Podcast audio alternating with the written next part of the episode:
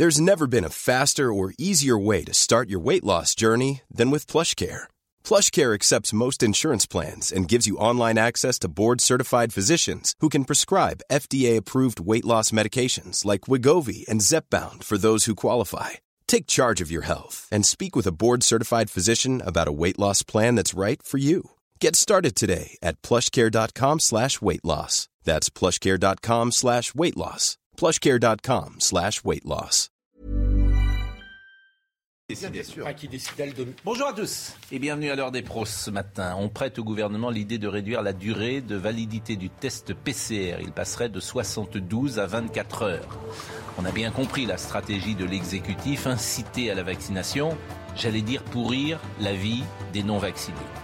Je voudrais prendre un exemple ce matin. Vous avez chez vous deux ados, disons de 13 et 16 ans. Ils jouent au football le week-end. Ils ont besoin d'un pass sanitaire. Pour une raison X ou Y, vous êtes parents et vous ne souhaitez pas que vos ados soient vaccinés. C'est votre droit. Si leur match de foot est programmé pour l'un le samedi et pour l'autre le dimanche, il faut à chaque fois un test qui sera effectué pour l'un le vendredi, pour l'autre le samedi. Le résultat des tests PCR n'est pas immédiat, il est donné parfois le lendemain, ce qui rend le test valable simplement quelques heures. Vous me direz qu'il y a aussi la possibilité du test antigénique dans les pharmacies, mais en province, toutes ne le proposent pas. Je me demande si ceux qui dirigent le pays pensent à tout ça, à l'organisation des familles, à la vie quotidienne des enfants. Ça me rend triste, et puis parfois un peu en colère. Il y a les petits hommes gris des ministères, il y a la morgue des décideurs, et puis il y a les victimes, les enfants, les ados, les parents. J'ai bien compris. La vie des non-vaccinés sera un enfer. Bonjour. Bonjour. euh, Votre costume trois pièces m'impressionne beaucoup. ah oui. Mais la vie des non-vaccinés, notamment des enfants, sera un enfer. J'ai bien compris. Bonjour Monsieur Guibert. Bonjour Monsieur. Bonjour Monsieur Begley. Est-ce que pour Bonjour simplifier- Monsieur Sebag. Ça commence bien, hein? Non mais bon, mais non mais je- vous, hein. non mais je c'est pas que ça commence bien. Moi, je, je- non, mais- c'est des exemples concrets que je cite euh, et je parle souvent des ados. Moi, je parle des ados. raison, je pense aux raison. familles, je pense au sport, etc. Donc, je prends toujours des exemples très concrets. Et puis après, chacun, là encore, chacun pense ce qu'il veut. euh, de- je trouve que c'est mesquin, effectivement. De, de- cette mesure est mesquine de vouloir le réduire le délai de. de- de- de- Bah, c'est l'obligation le mot mesquin n'est pas adapté. C'est que tu veux euh, que tout le monde soit vacciné. Après, pour se simplifier la vie, les non vaccinés ont une solution qui consiste à se faire vacciner. Oui, bien sûr, c'est ça. Bah, ça, on a bien compris l'affaire. Mais, mais C'est un peu que c'est- un peu hypocrite, absolument. C'est un peu hypocrite. C'est-à-dire Vous êtes témoin. Mais c'est-à-dire qu'il faut dire les choses. On, on sait que légalement, on ne peut pas avoir une obligation vaccinale. Ouais. On contourne, alors une fois, c'était par le test. Là, on réduit la durée du test. Faisons un pass vaccinal et point. Faisons un... a- Allons-y. Même pour les ados. Non, non, mais... Alors... Les il y a- 12-18, moi, entre guillemets, j'ai pas beaucoup de Vous avez raison, vous avez Est-ce que les sur 12-18 Il y a 70% des 12-18 qui sont vaccinés aujourd'hui. Vous avez vu que pour la campagne de, de rappel, ça commence à 18 ans. On ne touche pas les 12-18 ans. On va voir un petit peu ce qu'il en est. Je suis d'accord avec vous là-dessus. Il n'y a pas. Si on arrive vraiment euh, à les 5-6 millions de personnes entre 18 et l'âge l'âge euh, 80 ans à les vacciner, c'est cela. Et c'est pour ça qu'on essaye d'avoir cette obligation vaccinale, entre guillemets. Mais, mais Pascal, c'est toujours la même question. On a un rajeunissement à l'hôpital. Quand vous avez 32 000 contaminations tous les jours, quand- si vous le prenez sur une semaine à 10 jours, on est à plus de 100 000 personnes. Statistiquement, on aura quelques cas graves et ils vont rentrer à l'hôpital. On a déjà un frémissement. On sait qu'il faut 15 jours à 3 semaines. Vous savez, depuis, depuis deux ans, la Et problématique, elle est 25 ans, Le hospitalière. rajeunissement à l'hôpital, c'est quoi? C'est-à-dire qu'on a, on a, on a des gens un petit peu plus jeunes, on a des mais- gens de oui, mais- 40 ans, 45 ans. On n'a plus les personnes âgées qui ont été relativement vaccinées. On a beaucoup de gens, si vous voulez, à l'âge adulte, entre guillemets, euh, moins de 75 ans, qui commencent à rentrer à l'hôpital, qui ne sont pas vaccinés pour la plupart. Moi, je vais répéter toujours la même chose. Mais on commence à avoir des gens doublement vaccinés qui commencent à venir à l'hôpital parce que vous avez un épuisement de la protection vaccinale. C'est une réalité. C'est une réalité, voilà, elle est, elle est là et je sais que Bon. humainement ça peut poser un certain nombre de Mais- problèmes. c'est vrai que bah, on marche parfois sur la tête. euh, On va mettre le masque à l'extérieur alors qu'il sert à rien. Bon, et Pour vais- l'instant, non. Pour l'instant, non. toujours dit. Comment? Ben, il faut pas. Le masque à l'extérieur n'améliore absolument rien. Je annoncé sais, tout à je l'heure. sais, je sais. Ça va être annoncé tout à l'heure. Et les classes fermées. C'est extraordinaire quand même. On ferme des classes. On n'a Bon, pas respecté hier, les tests. Non mais hier, j'avais, au qu'on faisait 100 000 téléphone, j'avais au téléphone sur une autre antenne, une dame qui dit voilà, j'ai ma petite fille de 5 ans, ils ont fermé la classe. D'accord. 30 élèves, ils ont fermé la classe. Bon, où vont ces enfants? On les envoie chez les grands-parents, parce que les parents travaillent. Donc tu arrives dans des cas ubuesques où euh, les 30 enfants pouvaient se contaminer entre eux sans aucun risque, tu les envoies chez, les grands-parents pendant 8 jours qui sont parfois vaccinés. Pour toi, mais c'est pas. Mais c'est. Non, mais vous n'allez pas au bout du raisonnement. Les 30 enfants se seraient contaminés entre eux, mais ces 30, ces 30, enfants ne vivant pas ensemble, ils seraient retournés chez leurs parents le soir et ils auraient éventuellement contaminé leurs parents. Non, non, mais c'est de la mesure. Et d'ailleurs, je crois qu'ils ont décidé de ne plus fermer les classes. S'il y avait un cas positif, bah, parce que c'est évidemment finalement plus délétère en termes de santé publique que ça n'est efficace par rapport à la Covid. Euh, le rapport de Claire Hédon sur la santé mentale des enfants, qui était déjà très dégradé avant la crise, rappelle que le chaos que ça sème de fermer une classe du jour au lendemain avec des parents qui sont pas rentiers, ils peuvent pas s'arrêter de travailler comme ça. Euh, c'est catastrophique, ça fait perdre tous les repères à l'enfant. Il y a déjà des, chutes de résultats et des, et des retards d'apprentissage. Euh, il faut évidemment pas maintenir cette mesure. Bon, on va parler évidemment du Covid. Un mot quand même évidemment sur ce qui s'est passé euh, hier. Au moins 27 migrants. D'ailleurs, on disait hier soir 31, 33 manifestement. Euh, c'est moins, si j'ose dire. 27 migrants qui tentaient de regagner le Royaume-Uni sont morts dans le naufrage de leur embarcation dans la Manche, au large de Calais. Le président de la République d'ailleurs est intervenu. la France ne laissera pas la Manche devenir un cimetière. Tout sera mis en œuvre pour retrouver et condamner les, responsables. Je vous propose de voir le sujet de Vincent Farandez et de vous faire réagir tout de suite après. C'est par dizaines, en famille parfois, qu'il monte sur ces embarcations de fortune. Où est-ce que vous allez? Au Royaume-Uni? On va au Royaume-Uni. Coûte que coûte, ils veulent traverser la Manche.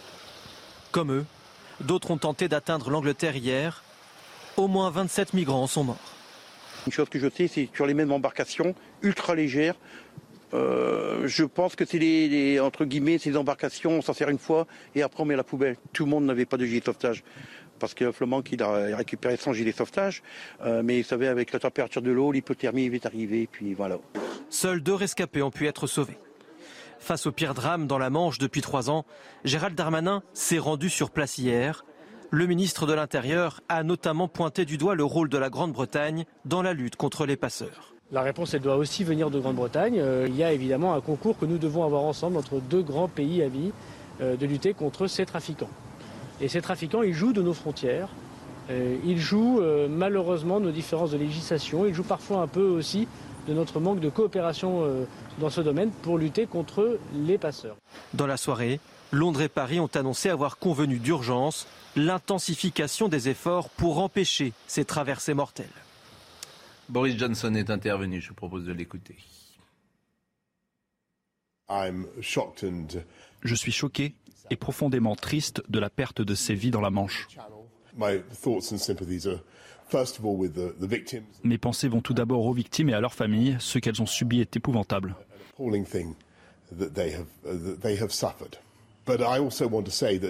Mais je veux aussi dire que ce désastre montre à quel point il est dangereux de traverser la Manche de cette façon. Cela démontre qu'il est vital d'accentuer nos efforts pour briser le modèle économique de ces gangsters qui envoient des gens en mer.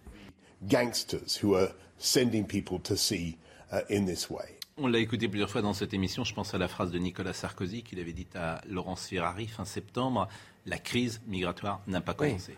Mais juste quand même une remarque, parce que je suis un peu gêné par ces déclarations des gouvernements français et britanniques, c'est que ça fait quand même plusieurs mois, de longs mois, qu'il y a une accentuation, une accélération des tentatives de passage clandestin euh, entre la, région de Calais et puis la Grande-Bretagne. Donc dire, euh, ça y est, on va vraiment démanteler les réseaux de passeurs, enfin, je, je, je moi j'ai un peu de mal à comprendre parce que ça fait des mois et des mois que ces réseaux de passeurs sont à l'œuvre. Donc comment se fait-il, enfin on aimerait comprendre, moi je ne comprends pas, Comment se fait-il que pour traverser la Manche, qui est quand même pas une mince opération, euh, comment se fait-il qu'on n'arrive pas à, lutter, à repérer ces réseaux de passeurs et à les empêcher de nuire? Parce que là, on a une tragédie. On a une tragédie avec 27 ou 28 personnes qui sont décédées. Mais je crois qu'il y a eu des petites tragédies depuis deux ou trois mois avec un mort, deux morts. Alors on n'en parle pas. Là, on en parle à juste titre parce qu'il y a 27 morts et que c'est abominable. Mais, mais euh, je veux dire, les réseaux de passeurs, on ne les découvre pas euh, aujourd'hui. Bah, euh, et je ne comprends pas l'impuissance des gouvernements et français et britanniques sur ce, sur, ce sujet. Il y a une, petite explication. Tout ça est géré par ce qu'on appelle les, accords du Touquet qui ont été signés en 2003, et je cite, relatifs à la mise en œuvre de contrôles frontaliers dans les ports maritimes de la Manche et de la mer du Nord des deux pays. Le principe était bon, c'était de dire, pour éviter ce genre de drame, on ne va pas mettre la frontière de la Grande-Bretagne sur les côtes anglaises, mais sur les côtes françaises, pour faire un tri, si j'ose dire, pour faire des contrôles euh, avant la mer. Bon, sauf que, alors, en échange de ça, la Grande-Bretagne donnait de l'argent et quelques hommes à la France pour qu'elle puisse effectuer ce travail, sauf que les flux migratoires ont explosé et qu'évidemment, on n'est plus capable de contrôler l'ensemble de ces personnes qui veulent partir depuis le nord des côtes normandes jusqu'au euh, nord de la, à la frontière belge, sur la côte anglaise. Et évidemment, aujourd'hui, les accords de Touquet sont en train de se vider de leur substance. Il faudrait les renégocier et une couche de Brexit par-dessus fait que la Grande-Bretagne freine des cas de fer. Le Covid mais juste, ça n'empêche pas de lutter contre les réseaux de passeurs. C'est ça que je ne comprends pas. La maire de Calais dit qu'il y a 800 personnes qui passent tous les jours. Ah, absolument. Euh, quand on parlait de ce problème, déjà à l'époque du camp des saints de Jean Raspail, euh, on passait pour des gens fascistes d'extrême droite. Absolument. Il avait tout prévu. Superbe livre à relire. Le camp des saints de Jean Raspail, tout est dedans. Il, avait, il avait parlé de tout. C'est un autre propos, non C'est un propos civilisationnel. donc oui, mais c'était aussi un propos sur la crise migratoire qui attendait l'Occident avec tous les enjeux géopolitiques euh, du Moyen-Orient et tout ça, ce sont des déclinaisons de cette crise. Je l'ai pas lu, donc je. Si vous permettez, Pascal, je vais sortir de mon rôle de médecin parce que vous savez que je m'occupe de, de sujets humanitaires aussi à travers certaines associations, et que les réseaux de passeurs, c'est extrêmement compliqué parce qu'ils ne sont pas en France. Il y en a en France, il y en a en Angleterre, il y en a en Turquie. Ça va très très loin. Et les gens, ils ne payent pas immédiatement. On attend qu'ils aient un travail, souvent au noir, parce que ah pour rembourser la législation du travail en Angleterre est beaucoup plus simple. Et les gens, ils sont raquettés et ils payent directement en Angleterre le passage. Vous avez raison de dire que les problèmes d'immigration, ils commencent à peine. On va voir bon, l'immigration économique, l'immigration politique, les guerres, et puis climatique aussi. Qu'est-ce qu'on fait? Vous avez en France, j'ai été voir moi Calais, c'est ravagé cette région. Il y a des barbelés partout. La ville, elle est complètement, les, commerces ferment, c'est complètement déserté, les maisons ne valent plus rien. C'est une sorte de zone, enfin, la, zone de Calais autour de Calais, c'est dramatique. Qu'est-ce que vous faites Les accords du Touquet ou pas du Touquet? Les Anglais ne veulent pas, ils en prennent 1000 ou 2000, il y a des milliers de gens. Et ils arriveront toujours, ils continueront à arriver. C'est la seule possibilité de sortie. Parce que Frontex ne marche pas. Ces gens, ils ont déjà fait 4 ou 5 000 kilomètres. Et parfois, plus. parfois plus, ils ont payé. Et, le risque, ils vont prendre encore les risques pour traverser. André Valigny, qui nous écoute régulièrement, me fait passer le message suivant. Vous pourrez lutter contre les passeurs, construire des murs, ériger des barbelés. Ça ne servira à rien. La seule vraie solution durable, c'est un développement massif de l'Afrique, donc un plan européen massif et Sinon, certes. Sinon, euh, si on veut être efficace, une lutte radicale contre la corruption euh, des dirigeants. Il a évidemment raison. Mais c'est à moyen terme, long terme. le Covid. Un anglais qui s'appelle Stephen Smith qui dit le contraire. Qui dit quand on commence à aider euh, les pays d'Afrique, mm quand ils passent de l'extrême pauvreté à une pauvreté moindre, ça les incite à quitter leur village pour aller un petit peu plus loin. D'une pauvreté moindre à une classe moyenne, ils quittent leur pays pour aller faire un autre continent. Et c'est l'argent qui les pousse à aller ailleurs. Donc faut je pas les aider. non, mais je ne sais pas qui a raison, Pascal. Il ne faut pas les aider, c'est ce que vous dites. Non, Pascal, je ne sais faut pas. les laisser dans leur. Euh, ne me fais pas dire ça. Je ne sais pas qui a raison. Je dis qu'il y a deux tests. Le Covid. Et je suis bien incapable de trancher, mais il faut quand même. Le Covid. Le Covid, puisque Olivier Véran va parler tout à l'heure. Bon, Olivier, moi j'ai envie de dire, c'est euh, prise de parole avant restriction. Parce que ce qui va être dit aujourd'hui, évidemment, ne changera rien. C'est-à-dire que le nombre de contaminations, bah, le nombre de contaminations va continuer. C'est-à-dire que ce qui va être décidé là ne va pas freiner la contamination. On va te mettre des. Il n'y a qu'un truc qui freine la contamination, vous le savez bien, c'est euh, les mesures, euh, comment dire, drastiques. Donc confinement, couvre-feu, des choses comme ça. Il n'y a que ça. Néanmoins, si, on Pascal, l'année dernière. Je ne vais pas vous dire autre chose, vous le savez comme moi. On donc, euh, on n'avait pas le vaccin l'année dernière. Le président de la République a refusé de confiner, de faire des couvre-feux. Ah non, il y avait couvre-feu. Quasiment pas. Enfin, ah bah, il couvre-feu euh, jusqu'à 21h, jusqu'au mois de mai. Attendez. Monsieur Excusez-moi, j'ai mangé des pains de noisettes pendant 6 euh, mois chez moi. Il n'y a, pas eu de, il a pas eu de confinement. Je ne vois pas aujourd'hui, alors qu'effectivement, il y a une augmentation des contaminations, mais il y a encore une décorrélation par rapport au l'hôpital. Bien sûr. Et tant mieux. Mais je pense qu'on peut tenir. Eh ben, essayons, on peut tenir. Mais ce qui va être annoncé, je, je vous mets mon billet. En fait, où on dit on vit avec parce que c'est comme ça, mais les mesures qui seront prises, évidemment, d'ailleurs tu le vois bien. Ah, je ne vais pas vous répéter sans arrêt tous les mêmes jours. La campagne de rappel. En Allemagne, tu as plus de contaminés avec une population vaccinée qu'une population qui n'était pas l'année dernière. Je veux bien qu'on m'explique tout ce qu'on veut. Il y avait 0% de vaccinés en Allemagne l'année dernière. Cette année, il y en a 70%. Il y a plus de contamination. 75 000 hier. Oui.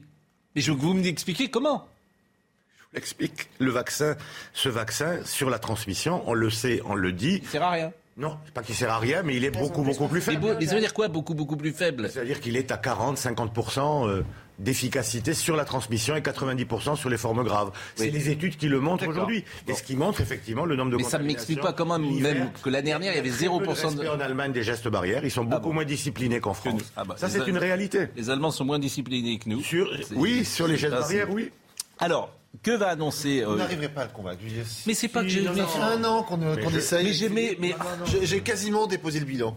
Je vous dis qu'une chose, faut vacciner les gens fragiles et qui vont en réa. Ils viennent vous expliquer qu'il y avait des adultes à 40 45 ans en réanimation. C'est un argument de plus. Mais, écoutez. Mais vous l'avez dit ou pas Pascal. Mais il y a toujours. Mais alors, alors après, les gens de 40 ans, c'est le médecin qui va décider si effectivement tu es en comorbidité de ça. Mais ce que je veux vous dire, c'est qu'essentiellement l'effort, il doit être sur ceux qui finissent en réa. Alors après, il y a peut-être une personne de 40 ans, bien ah, évidemment. C'est des personnes plus jeunes qui arrivent en réa.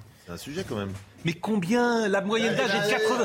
Mais, la question, La moyenne d'âge est de 80. La moyenne d'âge, je la regarde tous les jours, elle est de 83 ans. qui Je crois que dans votre raisonnement, euh, si je peux me permettre. Robert Sebag. Il faut arriver. La moyenne d'âge de ceux qui décèdent.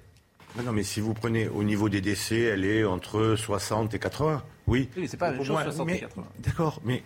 plus 80 que si vous me permettez. mais écoutez, il faut faire une barrière contre, sur la circulation de ce virus. Et la seule barrière possible, malgré tout, c'est le vaccin. Ce qu'on sait avec la, cette fameuse campagne de, de rappel. Regardez Israël. Israël, dès que le Delta est arrivé, c'était les premiers, ils, ils, étaient en avance. On a tout ouvert. Et puis, le Delta est arrivé, c'est reparti. Ils ont fait leur troisième dose massivement rappel. Et aujourd'hui, il y a une décroissance importante. Je ne comprends pas quelque chose dans votre raisonnement. Vous dites que le seul, la seule manière de lutter contre la circulation, c'est un vaccin qui n'empêche pas la transmission? Plus vous allez, plus vous allez vacciner, plus vous allez avoir une augmentation de la, enfin, de la, transmission. Qu'est-ce qui se passe? Quand vous avez le vaccin, les vaccins traditionnels, diphtérie, tétanos, polio, vous faites une injection. Après un rappel, un mois, deux mois après, après un an, cinq ans. À chaque fois, on va augmenter la durée de protection parce que vous allez faire des rappels, parce que l'organisme, si vous voulez, en termes de mémoire immunitaire et en termes de, de formation Il ne semble pas que ce soit le cas avec l'ARN messager, puisqu'on nous parle déjà d'une quatrième dose dès quatre mois, puisque l'immunité durable ne tiendrait pas. Non, on ne sait pas, après la campagne de rappel, si ça va être six mois ou plus. On pense qu'on va allonger la durée de protection. Mais, mais Pascal, on, on, navigue à vue, on ne le connaissait pas ce virus. Moi, je veux bien tous les doutes, et vous savez, ma, tolérance, les points d'interrogation, on vit quand même quelque chose de très particulier. Et, même à l'hôpital. Est-il exact, est-il exact, c'est ce que disait Yvan Huffol, que les pays qui n'ont pas euh, vacciné, le virus s'arrête de lui-même et que l'immunité naturelle ou collective est plus forte. Vrai ou pas? Écoutez, j'ai écouté cette interview, euh, je connais bien en plus Yvan Rioufol. Avoir interviewé le professeur Perron, pour mm. moi, je pense que c'était une erreur et je l'assume complètement. Euh, je suis très très déçu par cet infectiologue. Il a dit des choses pendant cette interview franchement, qui me, désolé en disant que le vaccin tuait, que l'ARN était un message qu'on donnait aux populations. Et il a donné l'exemple du Vietnam en disant le Vietnam, c'était le Covid zéro, ils n'avaient pas de morts. Dès qu'on a commencé à vacciner, on a eu des morts. La réalité n'est pas celle-ci. Donc il faut faire extrêmement attention à ça. Bon, euh, voyons le sujet euh, de Kinson sur les annonces euh, de M. Véran. Il va parler à l'heure du déjeuner. La stratégie du gouvernement reste la même, cibler en priorité les non-vaccinés avec toujours à l'appui les mêmes outils, la vaccination et le pass sanitaire. Première piste, l'élargissement du rappel. À partir du 1er décembre, il sera proposé dès 50 ans. Le gouvernement voudrait l'étendre à tous les adultes.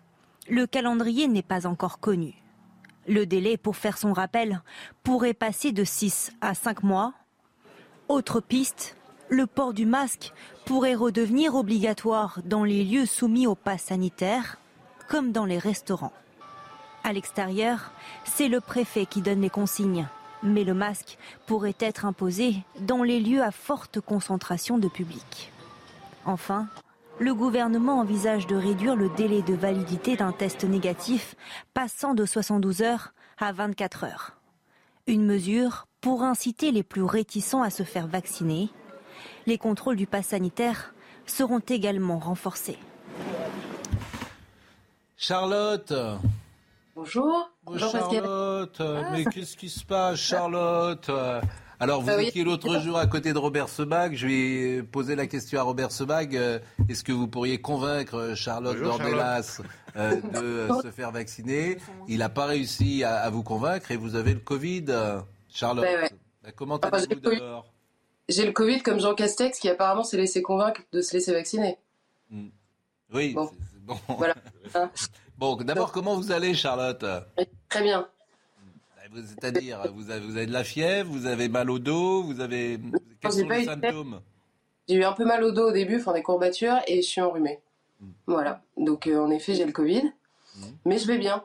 Mais par exemple, est-ce que. Alors. Euh, est-ce que, alors bon, vous évidemment, vous faites pas une forme grave, donc euh, forcément, ça ne doit pas changer, j'imagine, votre position sur le vaccin. Je rappelle que vous aviez décidé de ne pas vous faire vacciner. Mmh. Non, mais ça change. En fait, ça. Pourquoi, Charlotte, vous n'avez pas voulu vous faire vacciner? Vous êtes une femme raisonnable, pourtant. Je suis ah j'adore ça commence bien. Euh, non en effet je suis une femme raisonnable c'est peut-être pour ça en fait c'est que depuis le début de cette crise j'essaye de ne pas d'abord de ne euh, trancher de manière définitive sur un truc qui change tous les deux jours et je note qu'on est assez peu à le faire depuis le début. Euh, et la deuxième chose c'est que j'essaye de réfléchir par rapport à la situation. Or, la question du vaccin, depuis le début, j'entends une seule chose, c'est vrai sur cette maladie comme sur les autres, j'entends des médecins qui disent la meilleure chose, quelle que soit la maladie, c'est l'immunité naturelle quand on peut l'obtenir. Or, je constate que nous n'avons pas tous le même risque en face de ce, euh, de ce virus depuis le début et que, en l'occurrence, je ne fais pas partie d'une population spécifiquement à risque. Alors, vous allez me dire, j'ai eu de la chance, ça aurait pu euh, être un Covid beaucoup plus grave. C'est vrai, mais statistiquement, ça n'était pas vrai en fait. Donc euh, c'est simplement ça que, que, je vois. Et depuis le début, ce que je supporte pas, c'est l'injonction permanente à faire des trucs qui changent le lendemain. On nous a dit tout et le contraire de tout.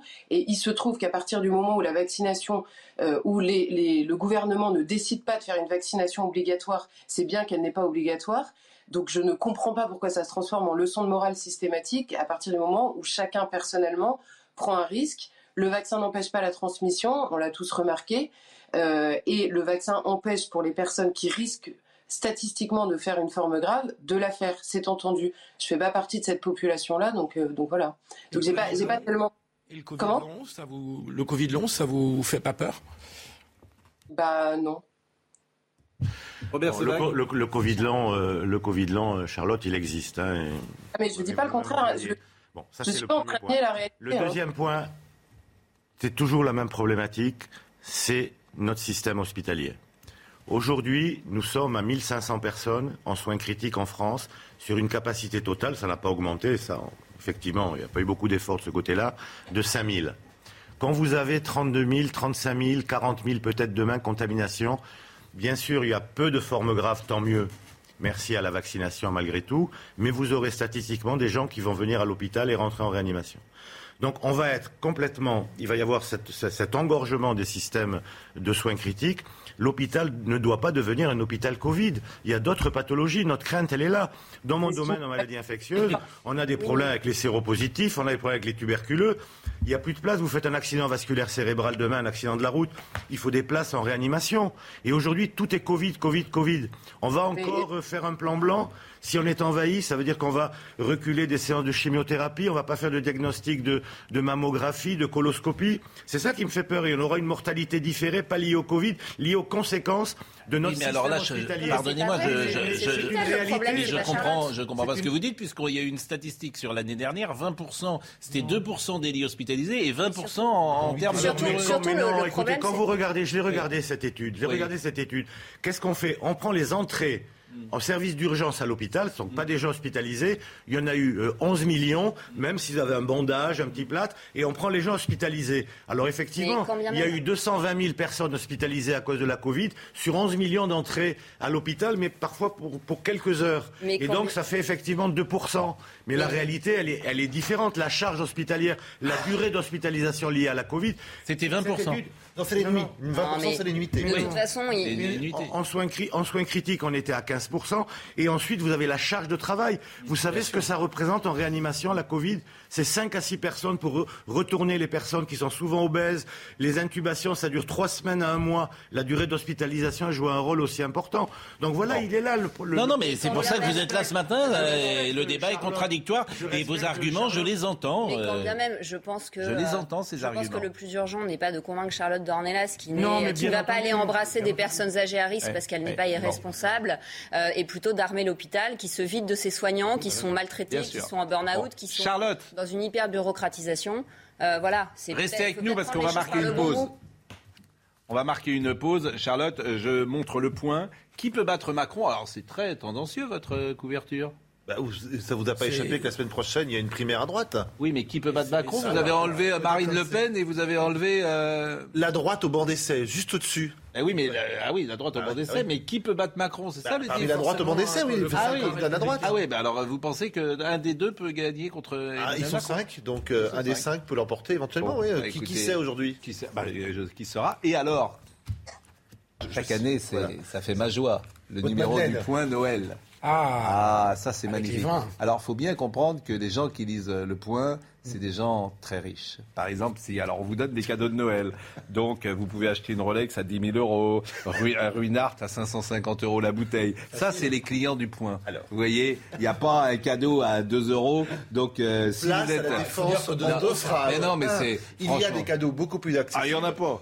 Excuse-moi, j'en ai cherché. Lorsque vous feuilletez ce genre de catalogue, c'est comme les catalogues immobiliers. Vous avez envie de voir le deux pièces cuisine à ah Montmartre, mais aussi une villa hollywoodienne sur la Côte d'Azur. Ah ouais. il y a tout dans ce ah bon, Ah ben non, il n'y a pas du tout tout. C'est alors là, je vois une page, par exemple, euh, euh, bon, un truc Marco Biego, je sais même pas ce que c'est, bague jaune 18 carats en diamant, 2800 euros. Ça, vous n'avez pas envie d'offrir à votre femme Mais bien sûr que moi, j'ai, mais, bien, bien, évidemment que j'ai, envie de tout offrir. mais bon, vous n'avez pas l'air clair, clair. Hein. Mais, je, trouve que simplement, c'est un peu. Vous préfériez quoi Qu'il y ait des choux-fleurs et des bics 4 couleurs votre femme, Vous préféreriez qu'on vende des choux-fleurs et des bics 4 couleurs Je vous dis que vous, que, voilà, c'est un truc pour, c'est un truc pour riches, c'est tout.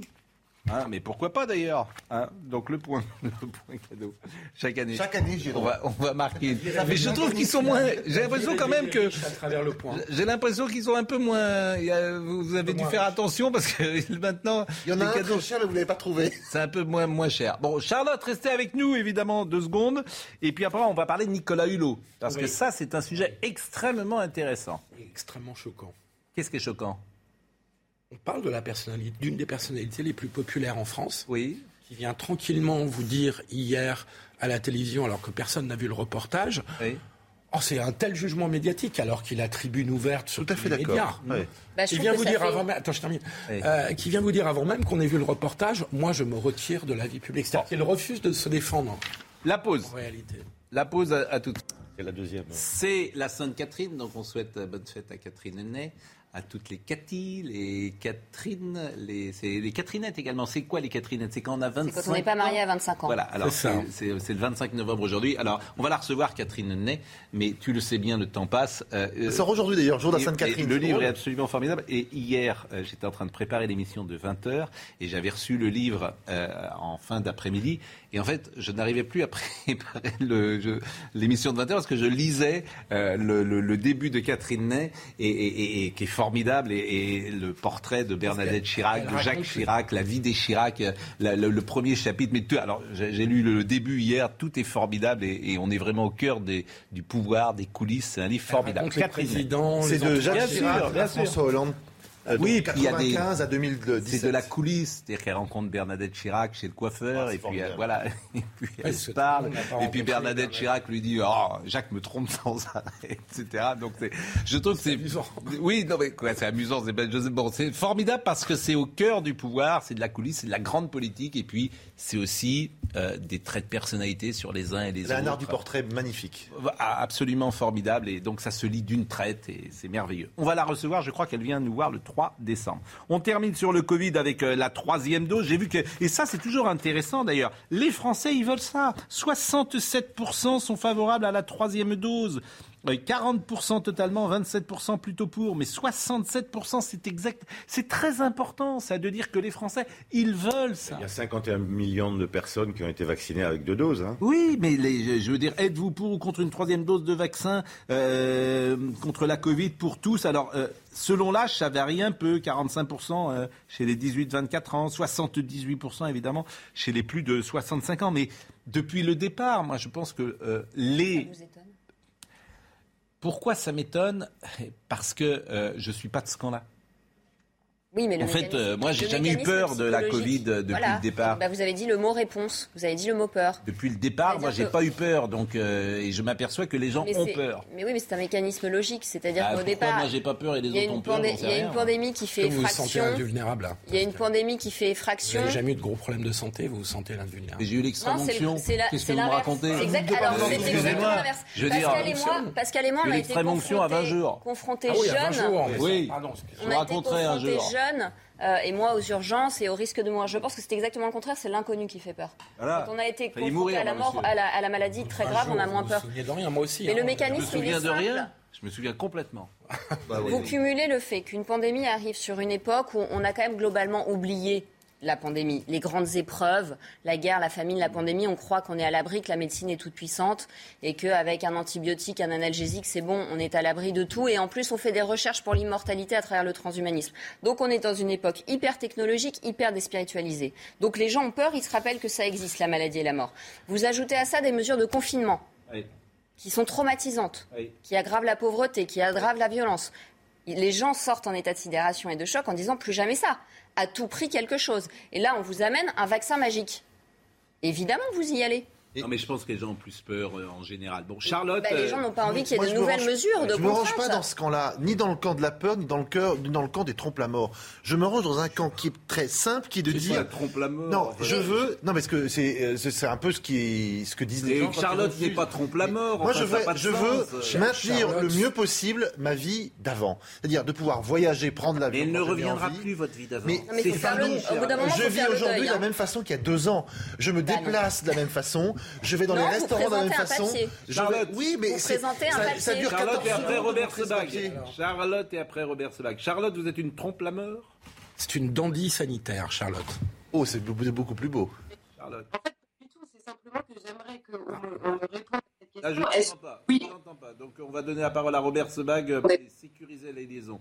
Robert Sebag, les gens ont peur. Vous les voyez à l'hôpital Oui, euh, mais vous, vous, parlez de peur. Oui. Et on je a, comprends. On a oublié, non, mais on a oublié un certain nombre de maladies. On a oublié la polio, on a oublié la diphtérie, on a oublié le tétanos, on a oublié un certain nombre de choses. Et aujourd'hui, si vous voulez, c'est la problématique du vaccin. Aujourd'hui, les gens ont plus peur du vaccin que des maladies. Et ça, ça me fait un petit peu peur parce qu'il y a quand même. Pas les 67%. Oui, non, non, mais les gens l'ont fait, mais malgré tout, vous avez un bruit de j'ai pas peur du vaccin. Moi, je me suis vacciné la deuxième dose. Vous, j'ai pas peur du vaccin. Y a malgré tout, il y a malgré tout. Je, suis pas sûr qu'il soit utile, mais j'ai pas peur. Maintenant, c'est pas un problème de peur. J'avais peur, je l'aurais pas fait. Il y a une il y a une réalité malgré toute cette maladie. Quand vous arrivez, il y a 120 000 morts. Alors il y a d'autres morts du cancer, mais là, ça a été extrêmement frappant. Et puis vous avez des millions de personnes qui ont eu cette maladie. Moi, quand j'ai par matinée en consultation 3 à 4, 5 Covid long de gens qui ne retrouvent pas l'odorat, qui ne retrouvent pas le goût, alors oui, bon, ils sont pas morts, mais ils ont quand même euh, ça. et c'est pour, moi, en consultation. Pour le, coup, pour le coup, leur vie est transformée. Parce Bien sûr, transformée. et l'odorat, bah, c'est compliqué. Euh, de qualité de vie, quoi. Et puis, et puis les problèmes, la santé mentale. Enfin, vous êtes bien placé pour le savoir. Non seulement chez les enfants, mais il y a eu un choc psychologique avec cette maladie, peut-être du fait des médias, peut-être. Oui, alors je rappellerai, et comme je le disais euh, dans, dans, une tribune, oui. Dernier mot. où je disais que justement le principe de précaution s'était transformé en illusion de toute puissance, les dégâts psychiques sont pas liés à la difficulté et à l'épreuve. On est préparé en tant que mammifère, on a des hormones de stress et de combat, on est fait pour ça. Ce qui a fait des dégâts psychologiques, ce sont les injonctions paradoxales, c'est le stop and go, c'est la peur permanente. Et moi, quand je vois en consultation des gens qui hésitent à se faire vacciner, ce dont ils ont peur, ça n'est pas du vaccin, c'est de toute l'ambiance totalitariste où il y a une abolition de la frontière entre le privé et la vie publique, euh, et, de, et de la menace qu'on fait peser sur eux de perdre leur travail. On a eu ces conversations dix mille fois, donc je salue euh, Charlotte. Vous revenez quand, Charlotte? La semaine prochaine. Ah. Je vais savoir exactement quel jour je serai libéré, mais. Bon, oui, parce que là, bon, ça passe à. Avec la PCR, ça négative. Et, et, alors. Euh, et, Charlotte, Noël approche. Noël approche. vous, serez, bien immunisé pour Noël, au moins. Voyons les choses positivement. Charlotte, pour être très positive, vous savez que l'immunité conférée par la maladie, elle est plus forte que celle conférée par le vaccin.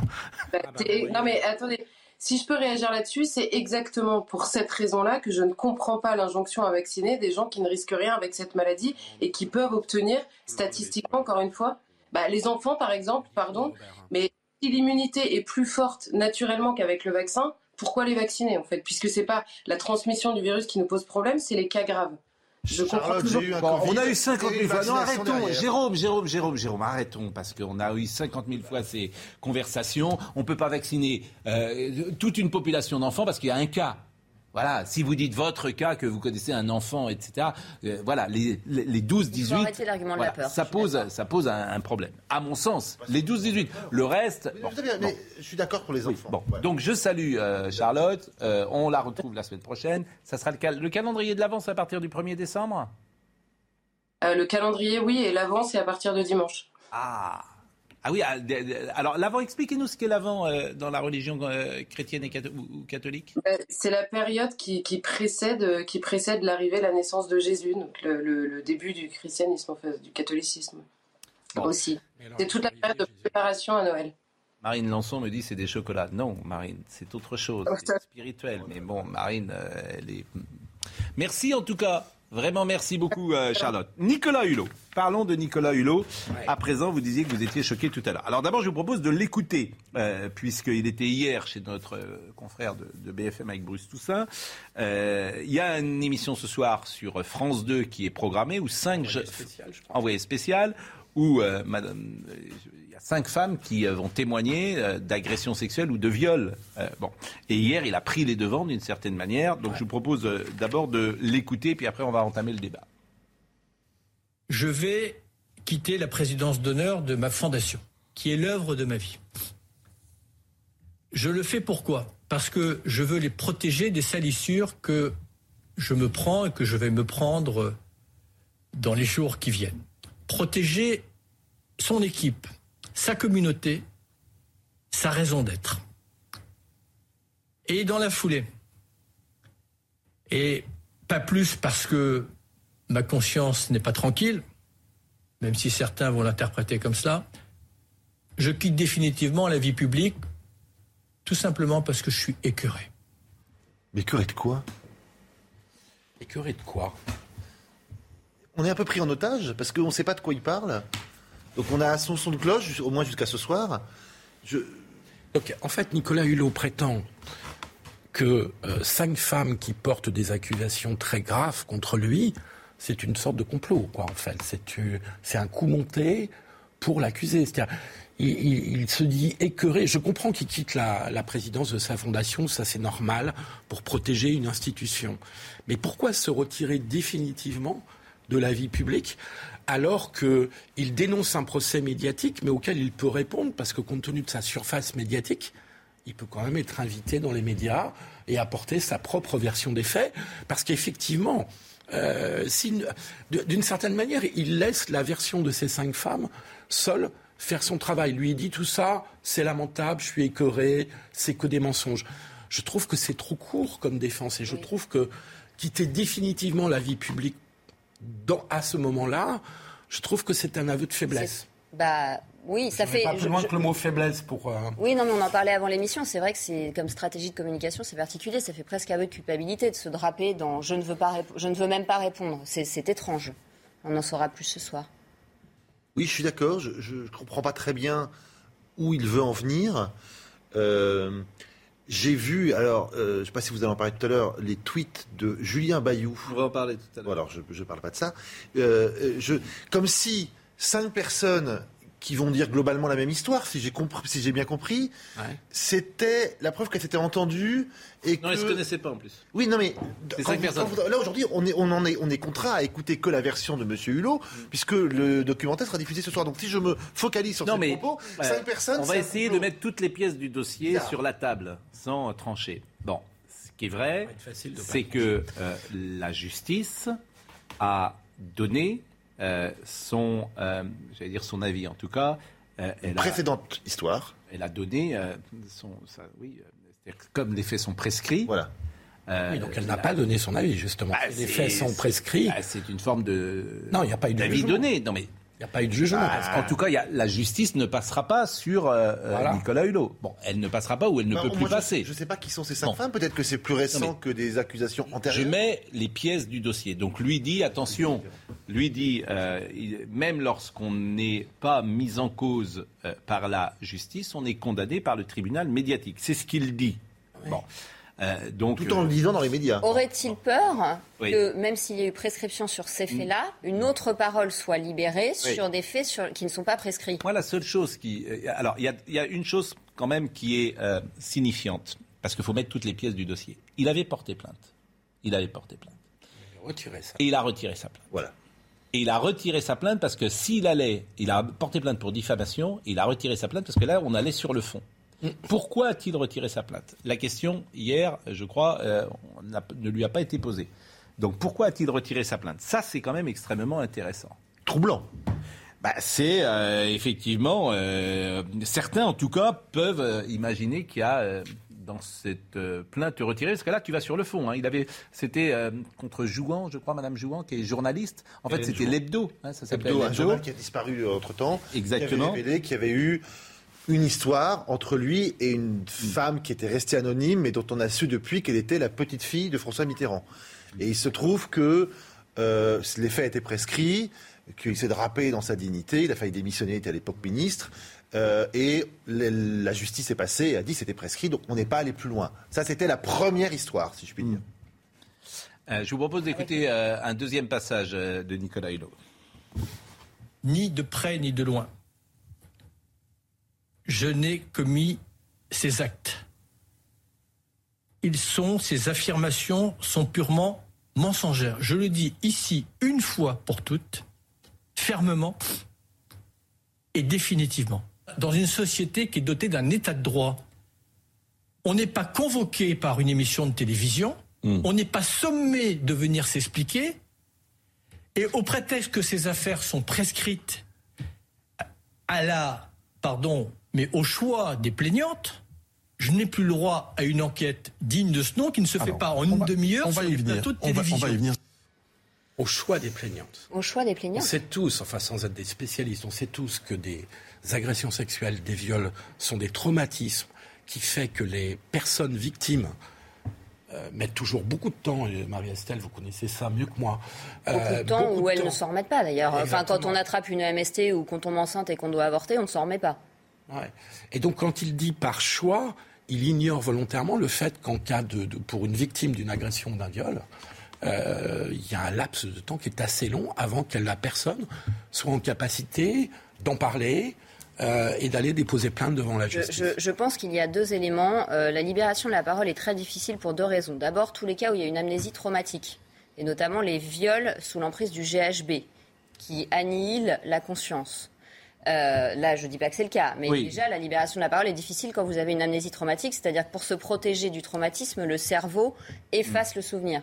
La deuxième chose, c'est que la procédure de porter plainte est en réalité extrêmement compliquée. Et je pense que si aujourd'hui il y a un tribunal médiatique qui est tout à fait critiquable, bien sûr, qui excite le voyeurisme, et ça n'est pas souhaitable, c'est en fait le symptôme et la conséquence du fait que le tribunal c'est-à-dire la vraie justice avec la police et les magistrats, n'est pas adaptée à la situation d'une patiente violée. Mes patientes violées n'arrivent pas à aller porter plainte. Il faut se demander pourquoi. Le recueil de la plainte est parfois très bien fait par des femmes policières ou des hommes policiers qui, qui sont très bien formés à leur tâche. Mm. Mais le temps que l'enquête soit ouverte, la personne est en liberté, elles ont peur, elles reçoivent parfois des menaces. Ce sont parfois des réseaux d'hommes qui s'entraident. Donc il faut comprendre que tant que la justice euh, ne sera, tant que les politiques ne feront pas quelque chose réellement au niveau de la justice, il y aura un tribunal médiatique par compensation. Alors, euh, pour euh, vraiment préciser cette plainte, parce que c'est très très intéressant, le papier d'Hebdo était donc le 9 février 2018. Et c'était, il rapportait, c'était Pascal Mitterrand, qui avait demandé d'ailleurs que son nom ne soit jamais cité. Hein. Donc je le cite là et je déroge à sa demande d'une certaine manière. C'est la fille de Gilbert Mitterrand, la petite fille donc de François Mitterrand. Mais son avocat a parlé hier. Et donc Pascal Mitterrand euh, a raconté qu'elle avait été agressée et, violée. Euh, ce qui est étonnant, c'est que dans un livre de Mazarine Pinjot, qui est sorti il y a quelques mois, c'est manifestement un livre à clé, puisque le livre de Mazarine Pinjot raconte précisément cette histoire. Mais personne n'en a parlé, curieusement. Et je précise que euh, Mazarine Pinjot dément ce que je dis. Lorsqu'on lui dit euh, c'est un livre à clé, elle dit euh, pas du tout. Mais bon, c'est quasiment la même histoire. Là encore, je donne tous les éléments et je donne toutes les pièces du dossier. Il a, dit hier qu'avec Pascal Mitterrand, c'était un rapport consenti. Oui. Donc, le papier de l'hebdo, il date du 9 février 2018. Le dépôt de plainte en diffamation de Hulot avec constitution de partie civile date du 2 mars 2018. Ouverture de l'information judiciaire le 20 avril 2018. Mise en examen de Mandon, Jouan et Valdiguier mi-septembre 2018. Pour les trois journalistes qui ont écrit ou qui sont responsables. Fin de l'information judiciaire le 18 septembre 2018. Réquisitoire et renvoi devant le tribunal correctionnel le 12 novembre 2018. Donc début de la constitution de l'offre de preuves.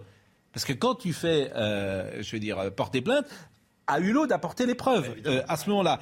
Désistement de Hulot le 24 décembre 2018 et c'est rendu public le 26 euh, via l'AFP par, euh, je crois que c'est Alain Jakubowicz euh, qui le.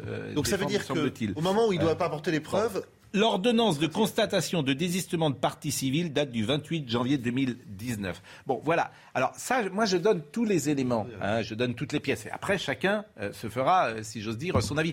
Il y a une chose, moi, qui m'a interpellé hier, c'est que s'il dit, par exemple, écoutez, on m'accuse de viol, très bien. Euh, la justice ne peut plus répondre pour les raisons qu'on sait. Mais il y a un tribunal médiatique, d'accord. Je joue le tribunal. Qu'on me mette en face de ces femmes qui m'accusent. Oui, c'est ça qu'il refuse. Qu'on me mette en face de ces femmes. Parce que si. Euh, alors, est-ce que c'est une possibilité ou pas?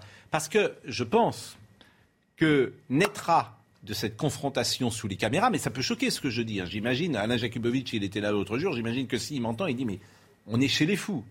On est chez les fous. Peut-être. Mais naîtra de cette confrontation médiatique, je pense, une vérité. Vous ne pensez pas? Je pense qu'il y a une sincérité. quand tu entends la parole des femmes, moi j'ai entendu l'autre jour, disons-le, dans une émission sur France 5, des femmes euh, qui parlaient, euh, en l'occurrence de Patrick Poivre Bon, tu entends ces femmes, Ouais. Je sais pas, je crois que c'est signifiant. Voilà, tu, tu, tu, tu, dis, voilà, il y a voilà, la parole. Voilà, il y a, l'attitude est signifiante. Quand, alors, quand il y en a une, mais quand il y en a 15, c'est-à-dire s'il y a qu'une femme, mais s'il y a 15 qui disent la même chose, tu écoutes comment? Tu écoutes ça, tu écoutes ça, tu dis mais il y a quelque chose. Ben, ces femmes ne se sont pas concertées. Il n'y a pas de raison de ne pas les croire. Alors dernière chose que je vous propose, oui qui est grave, c'est sa victimisation et c'est sa fuite et c'est son, son, refus même d'entendre euh, la parole de l'autre.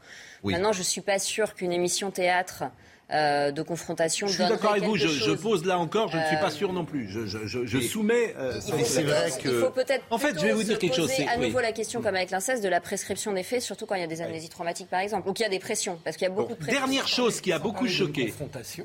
Comme vous l'évoquez il aurait pu venir, il aurait pu, après cette émission, mm. venir s'expliquer euh, sur n'importe quel plateau de télévision pour donner ça. Oui, mais là, c'est là pour être euh, tout à fait. C'est pas ça qu'il. Oui, mais c'est très difficile. Comment veux-tu euh, Je veux dire, c'est des faits de 89.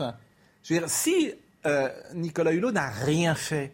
Comment veux-tu qu'il arrive à dire je n'ai rien fait en 89, sinon dire la phrase que je viens de dire là? Qu'est-ce qu'il peut apporter de, preuves en plus? Mm. C'est impossible. C'est-à-dire que s'il est coupable, euh, effectivement. Euh, bah, en tout cas, ça ne se règle pas à la télévision. Comment bah voilà. Ça se règle pas à la télévision. On est d'accord, ça ne se règle pas, à la télévision. dans un cas comme dans l'autre. Mais j'entends ce que vous dites, sauf que c'est à la télévision, cher ami. Et que les sauf, que sauf que précisément ce soir, c'est sur France 2. donc euh, c'est une réalité. Si j'ai bien compris, c'est une, une, enquête qui a plusieurs années et où à plusieurs reprises, Nicolas Hulot a été amené à a été interrogé, a été amené à apporter des preuves, à démentir. Il a choisi de ne pas le faire ça le regarde. Bon, euh, on, va vous euh, renvoyer. il faut se souvenir de qui est Nicolas Hulot et de la place considérable qu'il a eue dans le, oui. dans l'espace. Dans le classement du JDD, c'est toujours un des trois Français les plus populaires. on va, on va continuer d'en parler après la pause. Euh, je vous remercie. et alors, d'abord, je vous remercie vraiment beaucoup parce que euh, vous êtes convaincant. Hein. On essaie toujours d'être dans un débat contradictoire. Il y a des arguments que vous donnez qui peuvent nous ébranler. Nous, on n'a pas de pas. Moi, j'ai en tout cas, j'ai pas de parole figée, j'ai pas d'avis figé. Bien évidemment, je vois que l'ami Jérôme oh, sourit. Vous retournez à la salle pétrière, là? Oui, allez, oui. Donc vous allez en consultation aujourd'hui? Et demain, toute la journée. Et toute la journée, vous voyez euh, des... On voit, il commence à rentrer des gens. Mm. Alors, on n'est pas en soins de réanimation, mais on a quand même des gens, donc on les met sous oxygène. Ça commence à rentrer, il y a un bruit de fond, doucement. Mais ce n'est pas du tout ce qu'on a connu euh, les mois précédents. Et puis le reste, c'est beaucoup de Covid long. Et vous le savez, puisque vous-même, vous m'avez envoyé certains patients. Le Covid long est un sujet dont on ne parle pas assez. Un vrai sujet. Merci en tout cas, Robert Merci de votre euh, pédagogie, de votre précision, j'allais dire de votre humanité. Mais ça, je le dis à chaque fois. Vous repartez pas en vélo, là, rassurez-moi. Non, là, non. Euh, parce que parfois, Monsieur Sebag, Monsieur, Monsieur vient en vélo. La pause et on reçoit dans une seconde euh, Benjamin Rossi en première ligne. Ça s'appelle en première ligne. À tout de suite. On va poursuivre et même conclure, si j'ose dire, euh, l'affaire euh, Hulot. Euh, mais Benjamin Rossi est là et on va parler de son livre En première ligne, un témoignage, une plongée captivante au cœur de la médecine. Vous êtes en hôpital public par conviction. Oui, oui, par conviction, oui. Bah, disons que moi, j'ai, bah, quand on fait médecine, vous savez, on, fait, on passe notre concours de première année, puis le concours de sixième année. Moi, j'étais arrivé dans, dans les premiers à l'internat et euh, je pouvais un peu tout faire, faire ce que je voulais. Puis je suis venu à l'hôpital public et, et, cet hôpital public, moi, je, l'adore parce que parce qu'il permet de, à tout le monde de soigner. En fait, c'est ce qui permet, c'est un bien commun qui permet du coup à, tout le monde. De, c'est comme ouvert jour et nuit. Euh, tout le monde peut se faire soigner, tout le monde peut y aller. Et moi, c'est ce que j'aime dans l'hôpital public, c'est que ça permet d'avoir une paix sociale. Et donc là, aujourd'hui, on le voit s'effondrer. C'est ça qui m'inquiète et c'est pour ça qu'on a fait ce livre. Alors, ce qui est tout à fait étonnant, c'est que vous faites partie des 1000 premiers cas euh, oui, alors Covid vous êtes infectiologue et vous êtes euh, quasiment dans les 1000 premiers cas euh, de, contamination. Bah, oui, oui. Euh, disons que j'étais dans les premiers. Je ne sais pas exactement si c'était dans les 1000, ça c'est ce que. Mm. Mais, mais c'est vrai que j'ai été contaminé par mon premier patient Covid, mais pour une raison un petit peu un peu aberrante, c'est-à-dire que le premier patient qu'on avait, c'était un patient qui revenait du Pakistan, euh, nous, dans, notre service, et à l'époque, l'ARS nous, nous empêchait de pouvoir tester les gens qui revenaient d'autres régions que de la Yuan et la Lombardie. Et donc, du coup, on ne pouvait pas tester le patient alors qu'on suspectait que c'était euh, le Covid. Du coup, on ne pouvait pas l'isoler exactement parce qu'on n'était pas certain que ce soit ça, mais on n'avait pas la PCR. Notre hôpital qui était à côté de Roissy n'avait pas l'autorisation d'avoir la PCR alors que c'était pas logique puisqu'on était à côté, voilà. Et euh, donc, du coup, du coup, on s'est, oh, je me suis, je me suis infecté comme ça. Et voilà. Bon, vous êtes infectiologue. Euh, votre conviction quand même, parce qu'il y a beaucoup parfois de fantasmes sur la manière dont est sorti ce virus, euh, d'un laboratoire de Vuran, et d'autres disent peut-être qu'il aurait pu être euh, fabriqué artificiellement. Euh, est-ce que vous partagez parfois cette analyse ou est-ce qu'à travers euh, tous les cas que vous avez eus, vous dites qu'il y a quelque chose que je ne saisis pas, qui ne ressemble à aucune euh, infection classique que j'ai vue dans ma vie avec ce Vuran, avec ce Vuran, avec ce, Covid, et notamment parfois des Covid longs, des choses tout à fait étonnantes qu'on n'avait jamais vues avant? Alors, les symptômes et le, mode de production du virus sont complètement, c'est pas des choses qui sont reliées. Euh, moi, ce que je peux dire, c'est que ça ressemble à un virus d'origine animale. C'est-à-dire qu'en fait, on n'a pas de préimmunité. Donc, euh, donc, il est particulièrement grave à la première, à la première immunisation. Et c'est d'ailleurs pour ça que la vaccination ou le fait d'avoir été infecté une fois qu'on a eu une première infection, le nombre de cas graves diminue.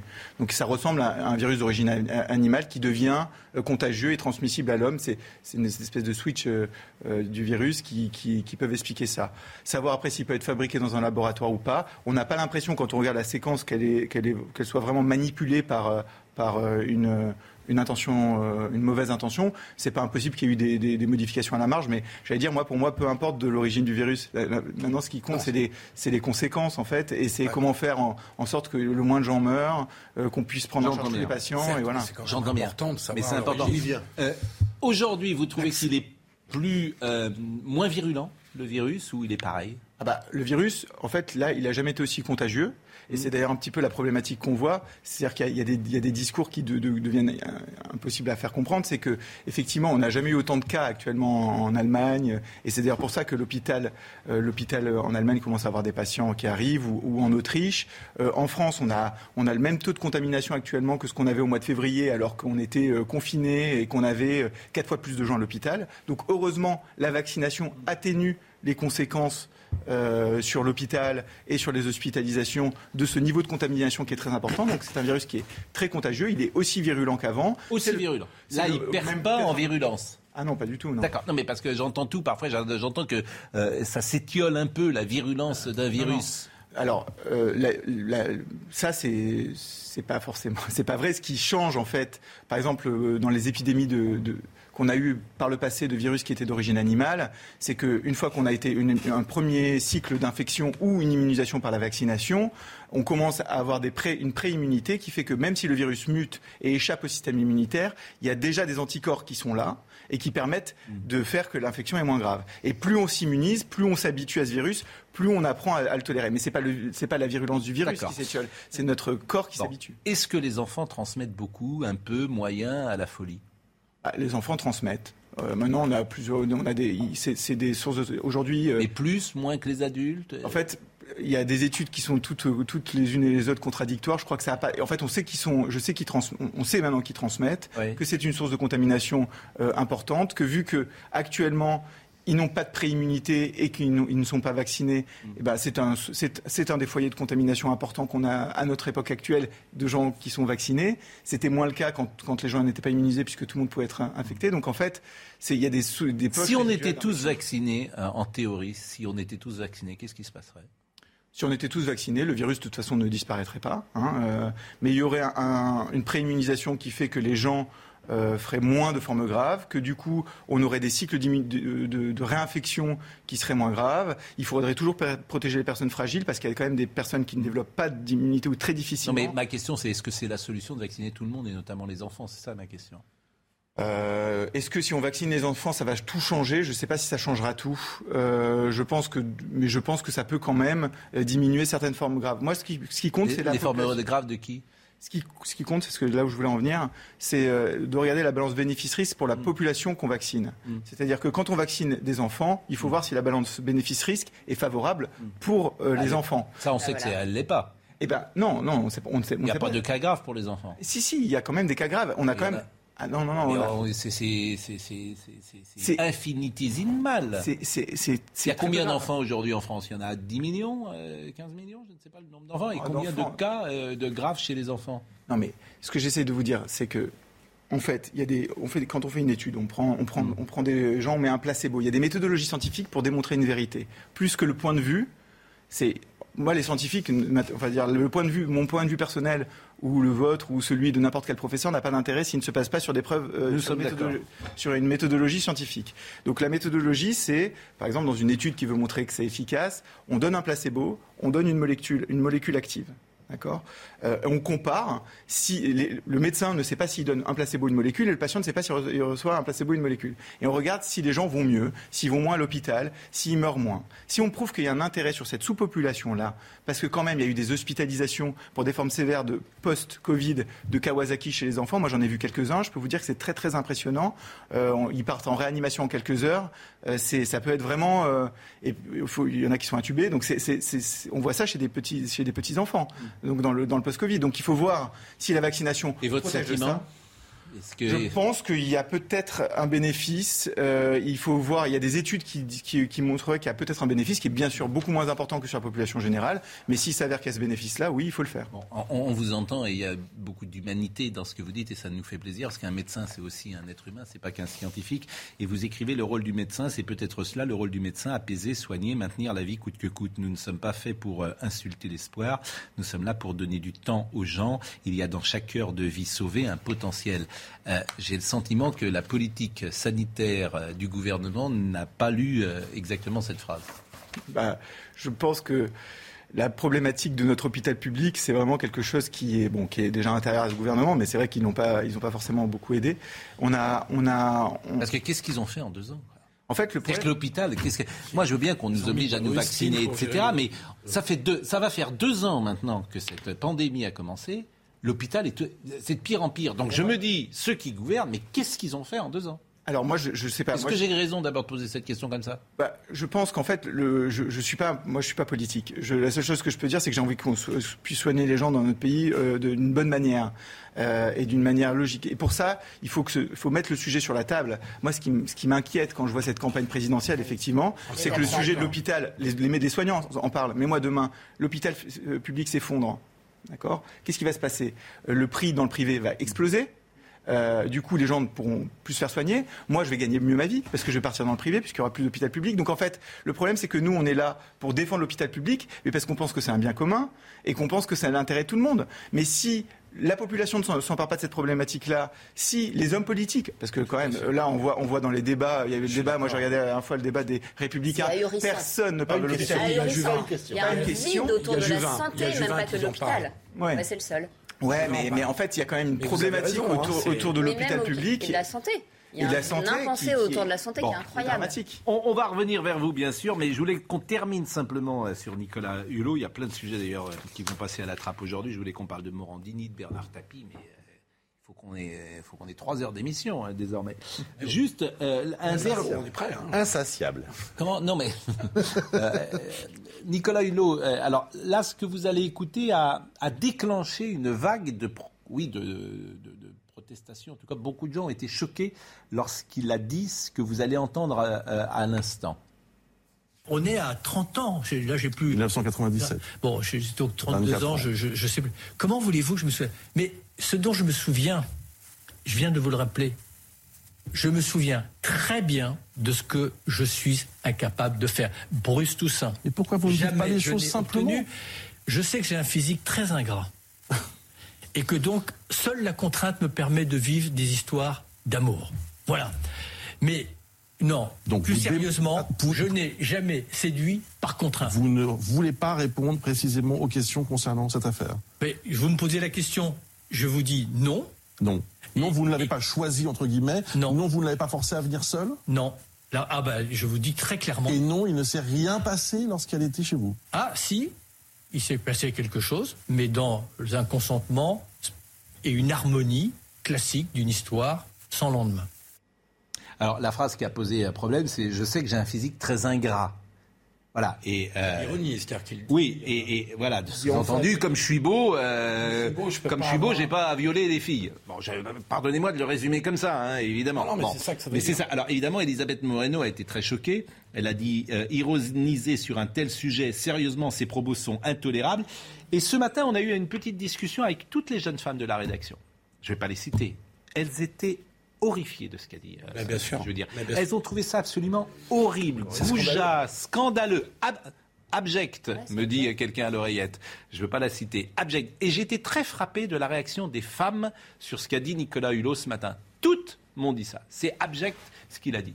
Bah oui, c'est abject. Mais je pense qu'il euh, faut vraiment faire un effort de se représenter ce que vit une victime de viol au-delà de la terreur et de la douleur, les conséquences que ça peut avoir, je le disais, si on tombe enceinte et qu'on doit avorter, si on attrape une MST, la réhabilitation sociale, le fait de ne pas être cru, le fait de parfois voir son mariage détruit parce qu'on est détruit. Mais là, c'est autre chose. C'est abject, évidemment, d'ironiser sur de, sur de et sur de dire, euh, je, je, comment dire, j'ai un physique ingrat. Vous voyez, j'ai fait. alors en plus, le, le sous-texte, bah si, le sous-texte, c'est de dire, j'ai pas besoin de ça. C'est ça qu'il veut dire. Le sous-texte, c'est de dire, il y a que les types moches qui, qui sont susceptibles de violer ou d'agresser. Voilà, c'est ça le sous-texte. Et je pense que c'est totalement faux. Dégueulasse en plus. Et, ce qui en plus est, est, totalement euh, dégueulasse. Mais ça montre. je pense que c'est euh, totalement faux. Ça montre effectivement. Non, mais ça montre le niveau d'ego. bizarre. Hein ça, ça montre quand même le niveau d'ego. Ça montre un état oui, il s'aime bien ce Et ça dévoile un état Et sa phrase précédente est extrêmement étrange. On s'est regardé pendant qu'on l'entendait, quand il dit Je me souviens très bien de ce que je ne suis pas capable de faire. Vous pouvez m'expliquer cette phrase Normalement, on n'est pas habité, on ne pense pas quotidiennement à ce qu'on n'est pas capable de faire. On pense plutôt à ce qu'on est capable et qu'on a envie de faire. Psychanalytiquement, c'est intéressant. bon, Julien Bayou. Pas, psychanalytiquement, cognitivement. Julien Bayou, alors, euh, d'Europe Écologie Les Verts, il a tweeté Demain, dans Envoyé spécial, nous entendrons le témoignage, les témoignages de cinq femmes affirmant avoir été victimes de Nicolas Hulot. Je les crois. Je mesure le courage qu'il a fallu à ces personnes pour briser la loi du silence. Nous n'avons pas vu le documentaire, mais, euh, mais nous serons toujours du côté des victimes. Neuf femmes sur dix ont reçu une pression pour avoir un rapport sexuel. Les violences sexistes et sexuelles sont massives dans notre société.